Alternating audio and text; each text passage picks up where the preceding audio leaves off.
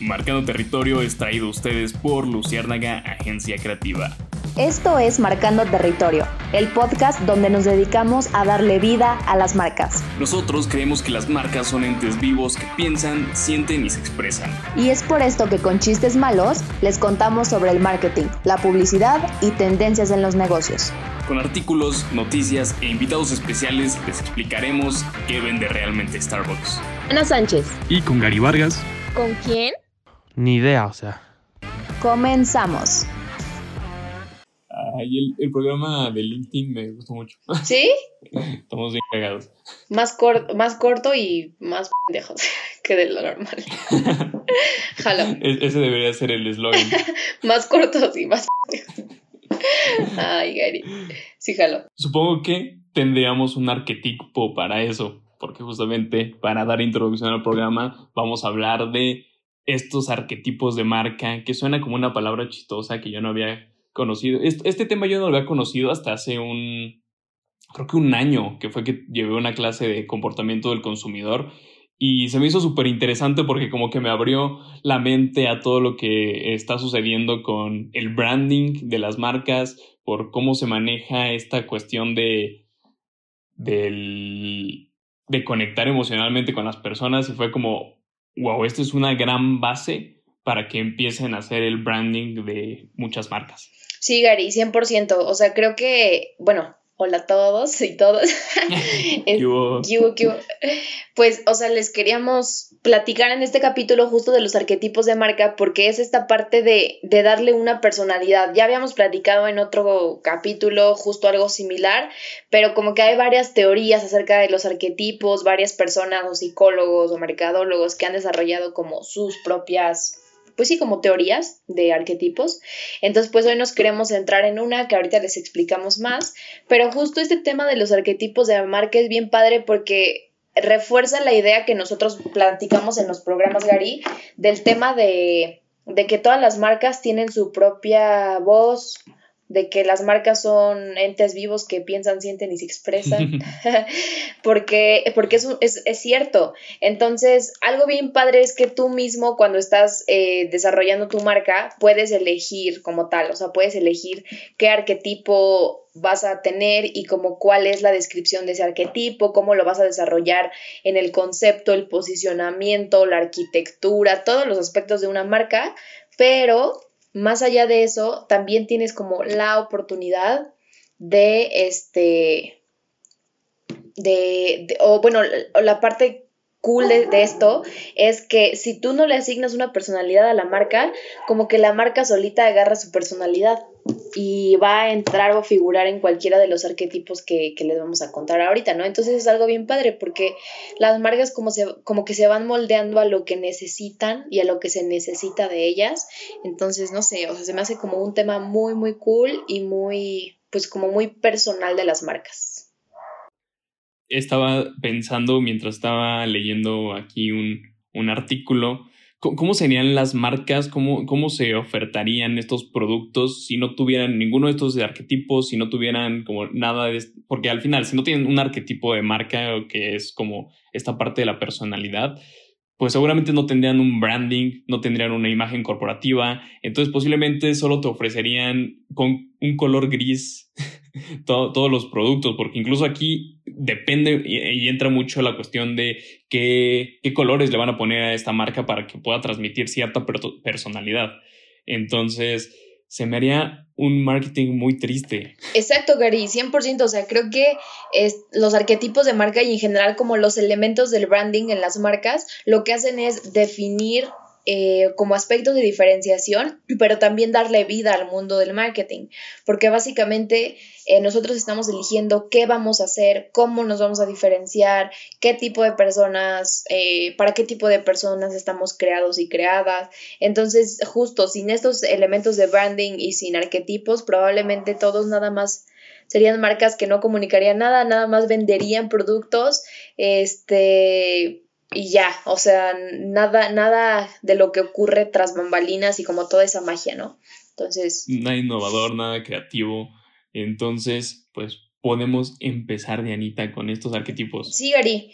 Y, o sea, bueno, me, me, gustaría como que agregar algo justo ahorita de lo que estabas diciendo. Yo creo que también algo que pasaba antes eh, fue, era esto, o sea, que tal vez no se tenía como que tanto, tanta diferenciación, no había tanta competencia, no había tanta globalización claramente, entonces las marcas competían en su propio entorno y no había necesidad de ser tan diferenciados, de que tu branding tuviera sentido, de tener colores de marca, de tener un manual de identidad, todo ese tipo de cosas, pero ante lo que estamos viviendo, que puedes tú, si necesitas un servicio de consultoría, no solamente te quedas las con las opciones de México o de Toluca incluso, sino con cualquier consultoría del mundo y eso pues es lo padre, ¿no? Que, nos abrió el, la tecnología y así y que, y que nos ha como impulsado a las marcas a que nos volvamos pues mucho más relevantes. Exacto, o sea, ya, ya forma parte de un proceso natural cuando creas una marca, ya, o sea, lo primero que piensas regularmente podría ser un logo, podría ser colores, podría ser ya incluso cómo quieres verte en redes sociales, pero también si lo queremos ver de un lado de de, ok, ¿qué voy a ganar con esto? Pues simplemente esta parte de diferenciación se puede traducir muy fácilmente en dinero. O sea, y, y lo que he estado viendo en cuestión de precios es que, ok, puedes hacer un, puedes definir tus precios de tu producto simplemente por cuánto te cuesta y cuánto quieres tener de ganancia. Puedes decir, tengo estos gastos, tengo que cubrir estos costos de producción y quiero ganar un 30% quiero tener utilidad del 30%. Ok, lo puedes hacer así, pero también lo puedes hacer por una cuestión de valor, o sea, y cómo la gente percibe o cuánto valor percibe la gente de tu producto y en general de tu marca. O sea, podríamos comprar un teléfono y creo que justamente en cuestiones de telefonía pasa mucho porque tenemos el gran ejemplo, ejemplo de Apple que tiene un branding impresionante, que es una marca que, tiene, que ha generado mucha lealtad en los consumidores. Y, y hay muchos haters también que dicen que, güey, pues un, un Android, quizás un Huawei, tiene mejores capacidades que un iPhone y cuesta 20 veces menos, pero simplemente por esta cuestión que puede ser incluso de arquetipo, puede ser incluso de todo lo que se tiene que ver con con cómo se comunica la marca y ese valor extra que ofrece, Apple lo puede vender muchísimo más caro y hay gente que lo compra. Exacto, sí, sí, sí. O sea, hemos platicado varias veces que el tema del, precio tiene que, o sea, es directamente proporcional al, al, valor de tu marca. Entonces, si tú te enfocas en incrementar el valor que perciben los consumidores de tu producto y el valor que les das en general, entonces probablemente puedes cobrar un precio mucho mayor. Entonces, pues eso, eso está cool. Eso está chido. Eh, y pues bueno, vamos a ir iniciando. Em, nosotros para el día de hoy les preparamos estos arquetipos específicamente de un psicólogo que se llamaba Carl Gustav Jung. Entonces, o Jung, no sé cómo se diga, pero esta personita lo que hizo fue como crear unas hasta, hasta el cielo, creó unas teorías específicamente como de contenido de marcas y segmentación de mercados y literalmente se llaman los arquetipos de Jung Hung o no sé cómo, es que se, escribe J-U-N-G, pero no sé cómo se pronuncia, ¿no? Entonces, en realidad eh, hay patrones de conducta. Lo podemos traducir, lo podemos traducir Carlos Gustavo Juárez. Vámonos. O sea, ya el Gary lo bautizó, le valió, le valió lo que sus papás decidieron para esta persona. Este, pero lo que él identificó es que son como patrones, ideas que son universales, y los queremos ver así como hasta etiquetas que, que pertenecen a la psique humana y de esta manera como que nos permiten pues identificar las marcas en 12 arquetipos. Entonces voy a empezar con el, con el, con el este, primero, eh, el primero es el inocente. Entonces, básicamente, el inocente es como un arquetipo que se, que se refiere mucho a la utopía, al tradicionalismo, que es hasta cierto punto medio como ingenuo, místico, romántico, soñador, o sea, es como esta imagen de marca de que no le hago daño a nadie nunca, soy súper tranquilo, yo en mi mundo, este, vibrando alto y así. Eh, y como que el mayor objetivo del arquetipo del inocente es ser feliz, le gusta hacer las cosas bien, eh, hasta cierto punto a veces puede caer en ser el, pues, un, o sea, como tal una marca medio aburrida, pero por su discurso completamente positivo. Y de la misma manera como que cree mucho en la fe y el optimismo. Eh, ¿Qué tipo de marcas se me ocurren en esta parte del arquetipo del inocente, Gary? Pues Coca-Cola, creo que es de los mayores eh, exponentes sí, de este arquetipo, porque a final de cuentas con Coca-Cola nunca hay mala vibra, ¿están de acuerdo? O sea, Coca-Cola siempre es eh, tu, tu mejor amigo y así. De la misma manera, por ejemplo, Disney, también es una marca bien, bien inocente, o sea, que, que, siempre trata como de ayudar, ser mejor, todo ese tipo de cosas. Y por último, pues incluso se me ocurre McDonald's, ¿no? Que podría ser otro ejemplo eh, más que nada, si se dan cuenta, como que, bueno, Disney y McDonald's son para este, temas de niños, o sea, como este mercado, y ya Coca-Cola no tanto, pero sí como para despertar esa humanidad en nosotros como personas. Sí, además es como este sentimiento general que todos buscamos, entonces la felicidad llega a conectar muy bien, muy bonito. Todos conocemos el eslogan de, de Coca-Cola, fácilmente destapa la felicidad, y queda muy bien con, con este arquetipo del inocente. Por otro lado, tenemos el arque... Ah, bueno, antes tengo que decir que las traducciones de estos están medio extrañas, medio, medio random. Ajá. Sí, porque sí, pues fue diseñada en inglesito, pero pues vamos a hacer lo que se pueda, ¿verdad? Así es, así es. El siguiente es El hombre corriente. son estas marcas que, que no buscan como ostentar demasiado, que buscan una generar una conexión muy buena a través de la empatía y, y pues lo que, lo que quieren, Dianita ya se acostó porque ya, ya, ya, ya, ya, ya, son las, ya son las 10 de la madrugada, entonces pues... Perdón, es que me cansé, pero aquí estoy, aquí estoy. Estas marcas suelen ser como muy realistas, muy empáticas con, con, sus consumidores, son muy fáciles de entender. De hecho, eso podría ser como un, uno de sus temores eh, de esta personalidad de marca que, que, sean muy complicadas. Para esto siento que le tira bastante a IKEA, que me encanta que ya va a llegar a México y uh. que en México llegó justamente en el momento en el que salió su, su peluchito ese de Lupe. Ay, sí.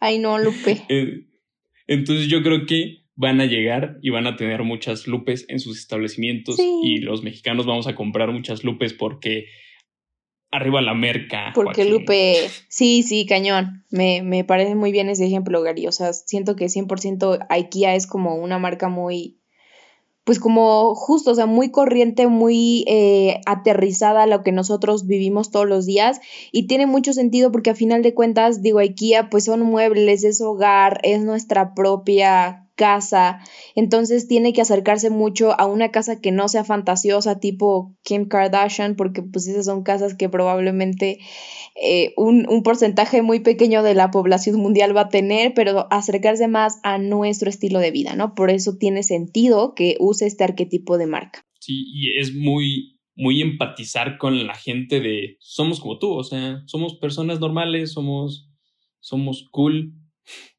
Nos hacemos notar, vámonos al tercer arquetipo del día de hoy, que es el explorador. Eh, el explorador, pues básicamente es el tema de no encerrar al explorador en un mismo lugar, que ellos quieren tener o estas marcas quieren tener la libertad para descubrir todo lo que está pasando en su mundo y en su vida y, alrededor, básicamente. Experimentar un mundo mejor, más auténtico, donde esté lleno de viajes, de cosas nuevas, que no exista y que no haya espacio ni siquiera para el aburrimiento. Eh, ese tipo de cosas y de la misma manera pues como los talentos de, esta marca podría ser eh, la autonomía, la ambición y el hecho de ser fiel a su propia alma viajera y loca. Este, entonces pues eso está cool porque pues se habla mucho como de que es una marca un poquito individualista sí, pero muy atrevida.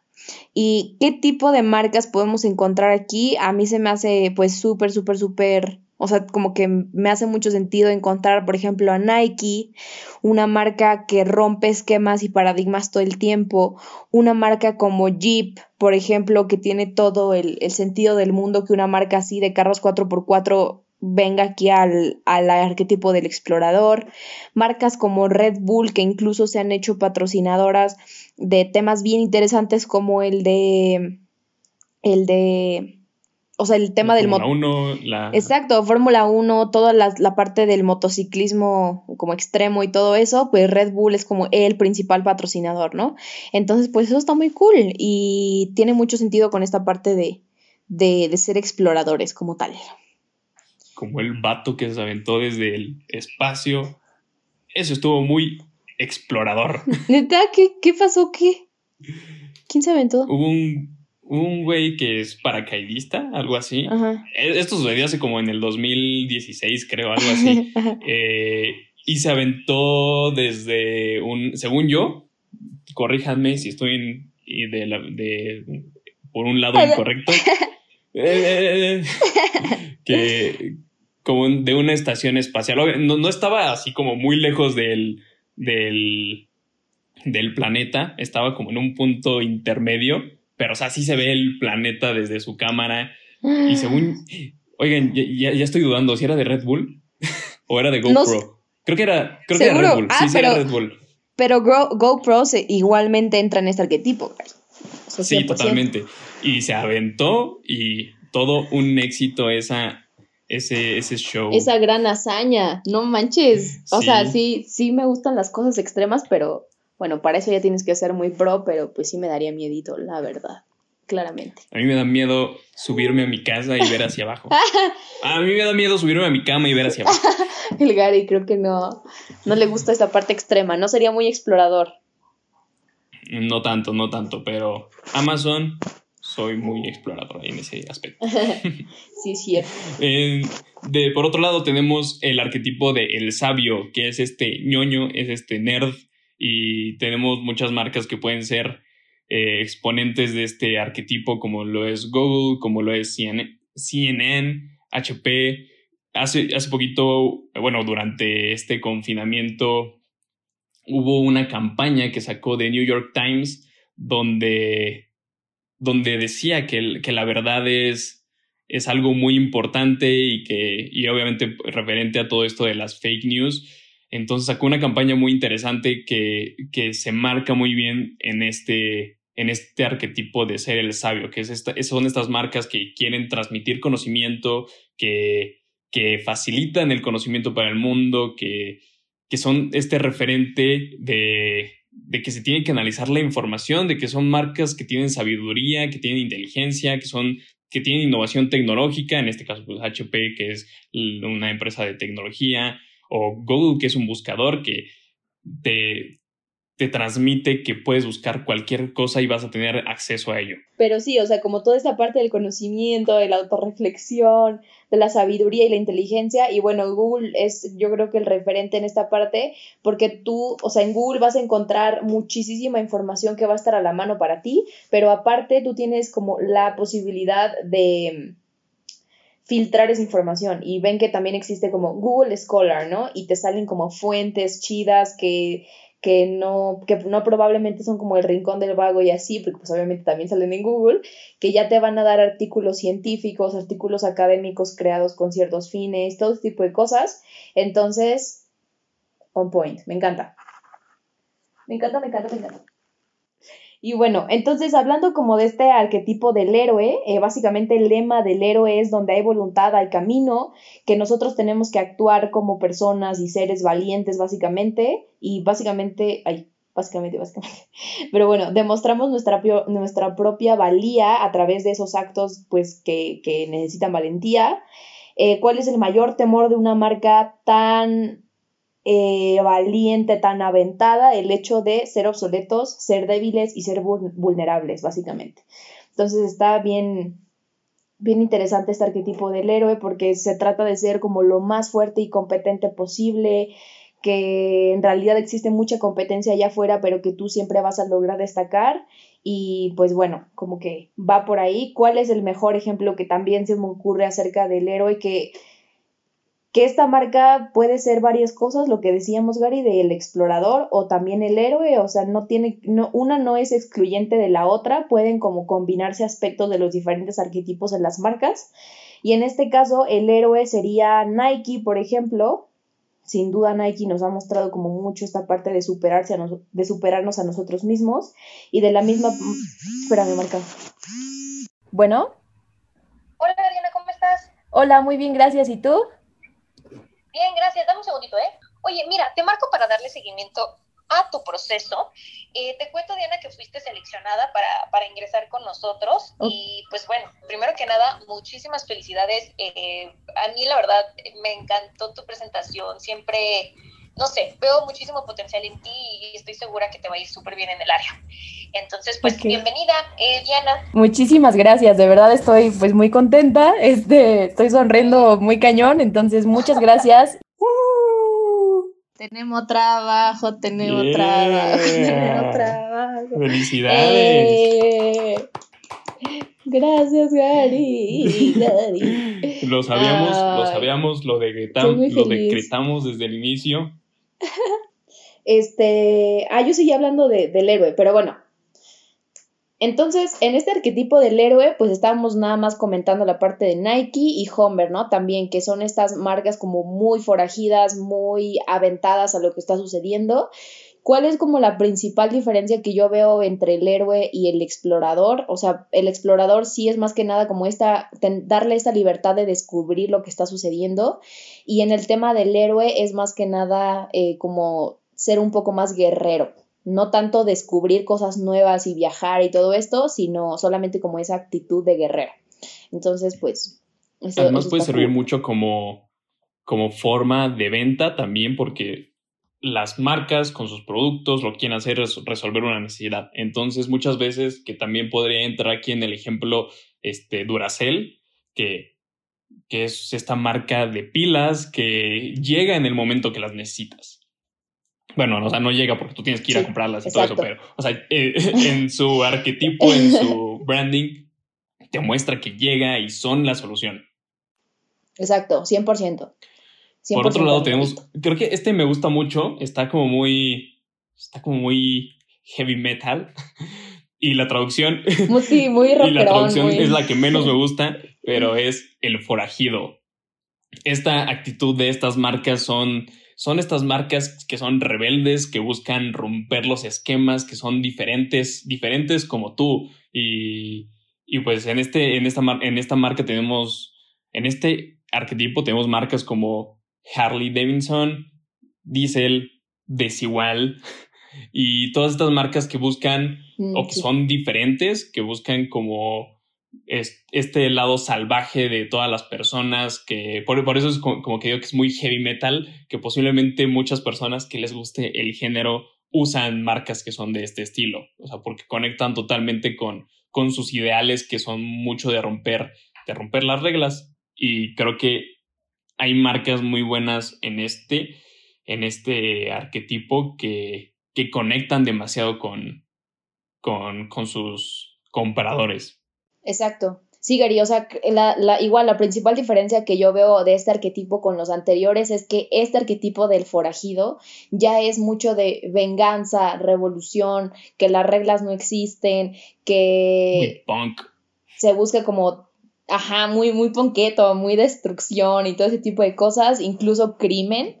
Entonces, pues bueno, como que como que va más, va un paso más allá que incluso las otras marcas que hemos dicho, ¿no? Por eso, por ejemplo, Harley Davidson, pues sabemos que es una marca como muy loca y si tú ves a los compas ahí en, en la carretera, en la autopista, en su Harley, pues no manches, barbotas, sí, porque lentes así, Ray-Ban. Podríamos ocupar esta, esta técnica de personificación de las marcas y si te preguntamos qué crees que, o cómo crees que se vería una marca, obviamente se conecta mucho con estos arquetipos. Entonces, si, si vemos, si preguntamos cómo, cómo verías una persona, cómo verías a la marca Harley Davidson en una persona, es un güey fuertote, con barba y con cara de malo en una moto enorme. Y con cadenas y todo vestido de negro. 100% Gary, exacto. Con, ajá, con una chamarra de piel, sí, sí, botas, totalmente. Sí, entonces pues va, va mucho por ahí, es como esta parte de, de, de, que la marca va un paso más todavía, ¿no? Incluso ser esta parte radical. Em, y bueno, la siguiente, el siguiente arquetipo, que ya vamos en el séptimo de 12, ahí vamos, ahí vamos, es el mago. Básicamente el arquetipo del mago es mucho de hacerlas que hacer, es mucho de hacer que las cosas sucedan, em, que los sueños se hagan realidad incluso, y más que nada como que no solamente, o tú como mago, como que no tienes no tienes protagonismo en los procesos que están sucediendo, sino que estás como un poquito atrás de lo que está sucediendo, de lo que se está viendo y que todavía haces funcionar las cosas de una manera pues justo muy mágica. Entonces, ¿cuál es como el mayor temor del mago como marca? Que esos trucos que ellos hacen eh, tengan consecuencias negativas no deseadas o incluso que se puedan convertir en manipuladores, ¿no? Pero es toda esta parte del ilusionismo, de las cosas como muy... Eh, como muy, soñadores, pues. Entonces, ¿cuál es alguna, alguna marca que puede parecer así? Incluso eh, puede ser Axe, por ejemplo.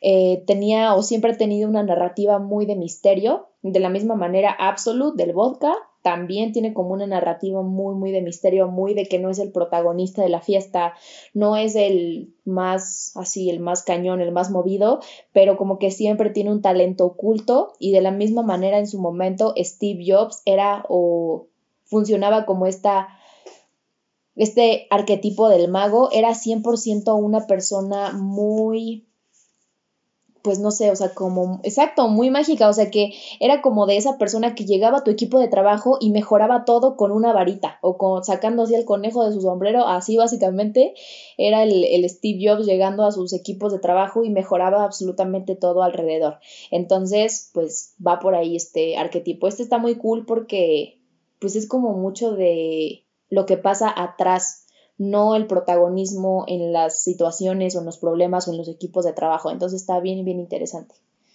Cañón, cañón. Este, el que sigue, también se me hace súper interesante porque es el amante. este, este, tipo, este arquetipo son de estas marcas que, que buscan el poder de seducción, de transmitir un carácter muy entusiasta y lleno de placer. Entonces, este tipo de marcas buscan mucho como, yo creo que buscan mucho como esta parte de confianza propia. En, en cuestión de marcas tenemos a L'Oreal que creo, que tiene, oh no, no, no, no acuerdo cuál es exactamente su eslogan, pero este, este tipo de marcas... Eh, ajá.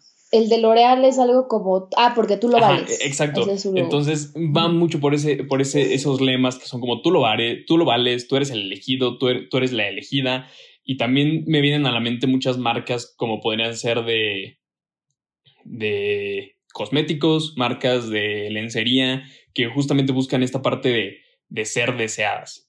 Sí, exacto, Gary, es esta, esta parte todo de deseo, de relación con otras personas, incluso como de intimidad, eh, llegar o incluso la estrategia de estas marcas es como llegar a ser cada vez más atractivo física y emocionalmente y que en realidad como que la cosa más importante en esta vida es como tal sentirte seguro y bien contigo y contigo, contigo mismo y contigo, contigo misma. no sé qué estoy diciendo, Mary, pero... Estamos este, emocionados, estamos emocionados. Es que estamos emocionados. Ahorita, o sea, les vamos a poner un extracto, ¿te lo Sí. Sí, es que pasó algo muy cool mientras grabábamos el programa, entonces como que me desconcentré. Pero esta parte de, de que son marcas muy apasionadas, con mucha gratitud, compromiso, y pues bueno, eh, también marcas muy sensuales, también eh, cabe recalcar eso. Eh, sin duda lo que decíamos, L'Oreal es una marca muy así, como muy apapachadora, muy de, de abrazo, abrazo, beso, beso de tres y así. muy, por ejemplo, Alfa Romeo también es una marca como muy seductora, incluso Chance yo pondré aquí a BMW, no lo sé, porque también es como muy de seducción, pero, pero ese es el arquetipo del amante.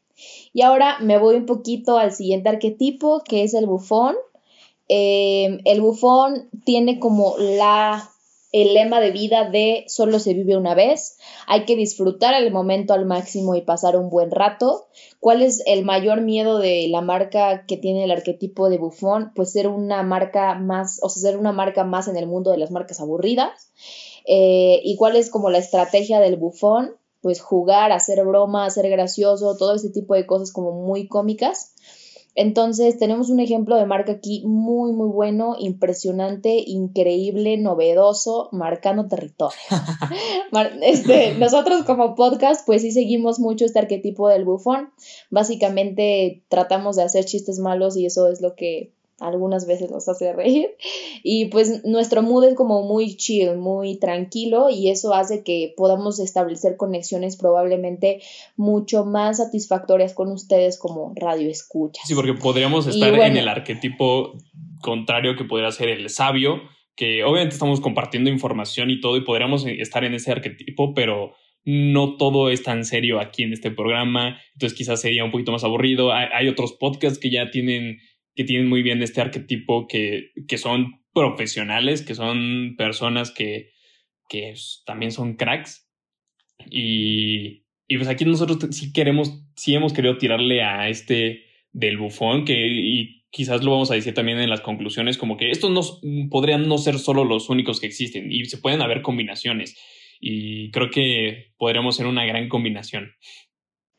Sí, exacto, Gary, pero justo lo que decías es algo bien importante, que nosotros al crear esta marca dijimos, la mayoría de los podcasts de, de mercadotecnia, publicidad y en general negocios en Spotify y en las plataformas donde nosotros estamos, se van mucho por el arquetipo del genio, o sea, de yo tengo conocimiento, yo sé esto, yo sé lo otro y así, entonces dijimos, ¿por qué no aprovechamos también esa imagen y esa y pues nuestras tonterías, ¿no? De Gary y mías, para poder darle como otro look and feel a la marca en general y dijimos, pues vámonos por el bufón, ¿no? Y que está bien, o sea, es bien divertido o bien raro encontrar como en un mundo de tanta seriedad como lo es el mundo de los negocios, este, esta dualidad tan padre o importante que hemos pues logrado este, desarrollar el Garito y yo, pues de, de broma, de chiste, de que es todo más tranquilo, más fresh.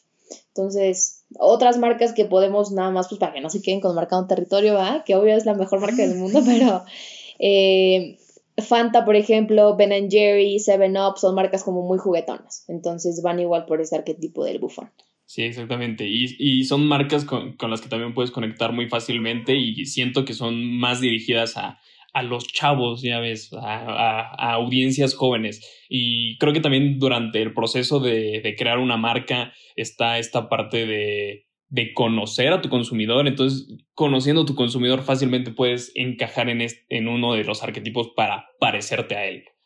Entonces, este totalmente podría ser dirigido a jóvenes y por otro lado, quizás para los no tan jóvenes, o igual, yo creo que yo creo que en estos momentos también, también los jóvenes nos estamos interesando mucho por el cuidado y el arquetipo número 10 es el cuidador, que son estas marcas que son muy proteccionistas, muy, muy paternales, que incluso podrían ser para productos que tengan que ver con la paternidad. En este caso tenemos incluso marcas como Danone, como Nestlé, que tienen productos que se pueden decir saludables, que se pueden decir que son para niños, pero ahí la persona que lo compra es el, los papás, entonces conectan con este, con este perfil de, de quiero seguridad, quiero, quiero cuidar a, no sé, en este caso a, al, al hijo. Entonces, son estas marcas que buscan esparcir un mensaje de cuidar y proteger. Y, y en este caso también tendríamos, yo pensaría que muchas de las de las marcas de automóviles también entrarían aquí por, por siempre tener su bandera de seguridad. O sea, siempre salir con esa bandera de venta de este auto es muy seguro. 100% Gary. Y aquí platicamos, o no me acuerdo, creo que fue en los en vivo, no me acuerdo, platicamos de un ejemplo de campaña publicitaria justo del papá que cuidaba al hijo en, en un carro y que nevaba o algo así, me parece que era Mercedes, entonces pues también podría ser considerada esta parte. Volvo como marca también es muy, eh, o sea, va mucho en el tema de la seguridad, de las bolsas de aire, siempre como que lo ha diferenciado eso a, a Volvo, entonces pues está muy cool. Este Nestlé también sin duda es como una marca como... Eh, muy de, de, cuidar, de ayudar a los demás, entonces, pues en general como que va por ahí. Pfizer podría entrar en este arquetipo o también en el arquetipo del sabio, podría decir yo, pero en este momento que Pfizer tenga un arquetipo de cuidador es muy importante también para lo que quiere transmitir de pues, vacúnate, bro. 100%. Sí, pero yo creo que, bueno, ahí nada más como comentario personal, siento que la reputación de Pfizer se ha ido como un poquito a la basura por el tema de, de, cuánta merca le meten, pero no sé, o sea, no sé, ahí como que tengo opiniones divididas, pero 100% Gary, o sea, las farmacéuticas y eso, en vez de caer en posiciones de dinero, dinero, billete y así, deben de caer en un arquetipo como esto, del cuidador, de que se preocupan genuinamente por la sociedad, pero... Pero pensemos que sí. Que pensemos que sí.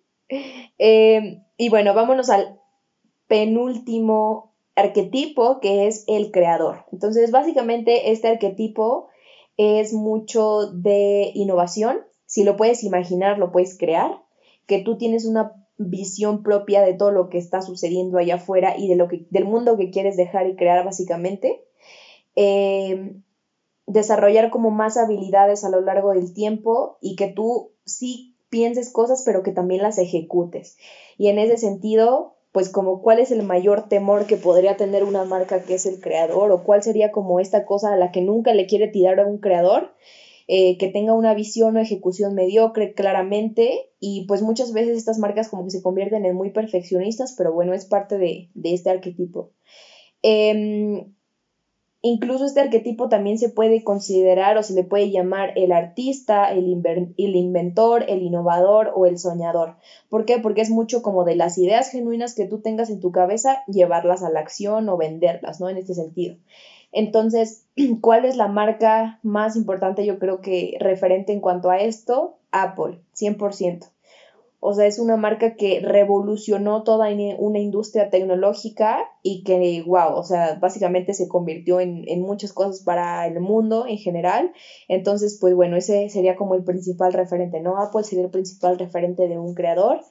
Y también incluso puede ser Lego, va más, o sea, es mucho como de ayudarles a los niños y a las niñas a crear cosas a partir de su producto. Entonces, pues también. Y que incluso ya existen productos de Lego que son como a un nivel un poquito más profesional, o sea, ya, ya que el que un edificio, que un, un escenario, y hace poquito salió el de Friends, el set de Friends, o sea, y tienen como esa, esa parte muy de creatividad que yo la veo también mucho en Apple con, su publicidad referente al iPad junto con el Apple Pencil. Se me hace que ahí explotó un montón lado creativo porque llegó a las personas que, que dibujan, que crean cosas así. Entonces creo que ahí queda muy bien Apple para ese arquetipo. Y por último, por último, el último arquetipo que también no me gusta su traducción, el gobernante. O sea, no, no suena algo que quisiéramos ser porque política y... El, el diputado. el diputado, el senador, el senator. Eh. Esta, este, este, Ponte Nuevo, Nuevo León. ya, perdón. Este arquetipo eh, representa estas marcas que son super premium, que son súper caras. En este arquetipo podemos ver marcas como lo son Rolex. Aquí entraría Mercedes-Benz, que posiblemente lo podremos ver a Mercedes-Benz en otro de los arquetipos. Y tienen un mensaje de, de que el poder, o sea, de que sus productos te dan este poder, este estatus súper alto eh, lo vemos muy claramente con Rolex. No, no todos se pueden comprar un Rolex. No todos nos podemos comprar un Rolex. Ay, el Gary, yo tengo cuatro. Sí, yo, tengo tres chapas y uno muy, muy pirata. Eh, entonces, son, son, estas marcas que te ponen, que la gente lo compra más que nada por el estatus. Es esta parte que también mencionaba al inicio, que aquí entra mucho el valor que la gente percibe de los productos. Un Rolex, digo, no sé cuánto pueda pueda costar la producción, pero seguramente le ganan muchísimo. Sí, 100% Gary. Y este arquetipo va mucho, el lema me gusta, el poder no lo es todo, es lo único. Vámonos. Ah, vámonos, o sea, como que sí va mucho en esta parte de mucha prosperidad económica, mucho éxito definido por el dinero en específico, ajá, em, el liderazgo, la responsabilidad, tener como posiciones poderosas o de poder, si lo queremos ver así, el jefe, eh, incluso ya si lo queremos ver, o, por ejemplo, eso está bien padre porque de acuerdo a este arquetipo es como buscan a las personas que representan Rolex, o sea, los embajadores de marca de Rolex. Aquí dice, También se le conoce este arquetipo como el jefe, el rey, la reina, el político, el modelo, el gerente o el administrador. Entonces, eso, si nosotros lo vemos y, si lo pues, ponemos así, Rolex a sus embajadores de marca es mucho, eh, o sea, es mucho lo que relacionan. Por ejemplo, Rolex está mucho en la Fórmula 1, es patrocinador de, de ese tema. Muchos modelos, muchos actores muy cañones este, están patrocinados por, por Rolex, como dijo Gary ahorita, el tenis, o sea, ese tipo de deportes como que no es el fútbol soccer, claramente. Sí, no, no, no, no, hay, no hay algo como el tenis llanero, no hay. Exacto, o sea, no, no, no hay manera, entonces eh, va mucho por ahí. Y como, o sea, marcas lo que decía Gary, eh, perdón, Mercedes-Benz y también yo agregaría otra que sería American Express, o sea, que va mucho de esa parte de poder. 100% Miguel. Estaba pensando que podría entrar marcas como Gucci, pero creo que, creo que no creo que ya, ya se manchó mucho su nombre. Cañón. A mí, a mí de manera personal, por ejemplo, Gucci no me gusta en términos de, o sea, en términos muy específicos del diseño de sus productos, se me hacen como muy extravagantes. O sea, es, bien sabido que en el tema del dinero, pues hay muchos arquetipos distintos, ¿no, Gary? Y se ha hablado mucho de, por ejemplo, las personas que durante toda su vida han tenido dinero y han nacido en un mundo así, pues no, se, no usan cosas Gucci. Pero, por ejemplo, nosotros los podemos ver y un ejemplo bien específico son los boxeadores que muchas veces vivieron en condiciones eh, pues antes de saltar a la fama, de tener todo, todas estas comodidades, tenían condiciones que pues no eran las mejores de vida y que les costó mucho llegar a donde están y que a final de cuentas eh, su relación con el dinero es diferente a el hijo de Carlos Slim probablemente este, y usan mucho esas marcas ostentosas porque su relación con el dinero es mucho de mostrar lo que yo no tuve y que en este momento estoy teniendo, ¿no? Pues sí, muy ostentoso. Entonces como que Gucci se me hace una marca muy así. Totalmente. Pero este último arquetipo fue como muy, es mucho, muy caro, pero justamente para poder lograr el, el ¿Cómo se llama? El arquetipo. Sí, sí, sí, sí, 100% Gary. Este, pero bueno, pues esos fueron como los arquetipos del día de hoy. Platicamos un poquito acerca de, de, esto que nos parece importante, porque son importantes para crear marcas, para pensar en las marcas, para ver de manera crítica las marcas en general y como que poder relacionarnos con ellas a través de eso.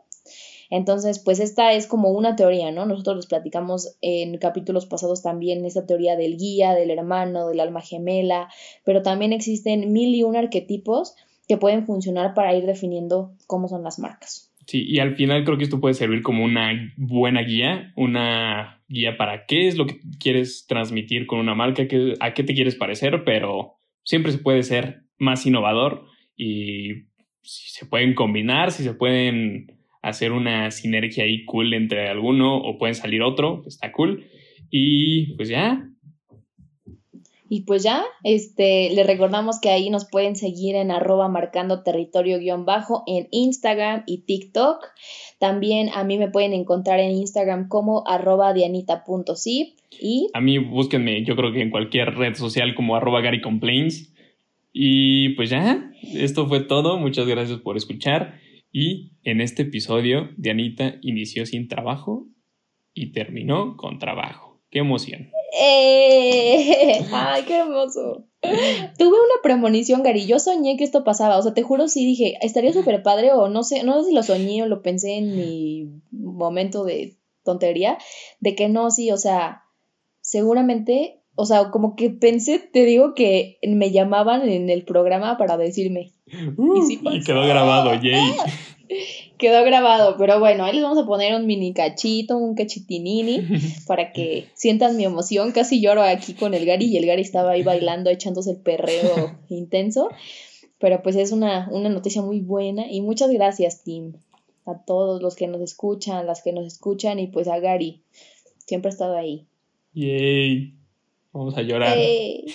ya sé. Pues bueno, muchas gracias por escuchar. Nos vemos el próximo. Eh, cuando suben? Jueves. Bye. Sí, bye. Gracias por escuchar este episodio de Marcando Territorio. Si conoces a alguien que le interese la marca y publicidad, compártele este capítulo.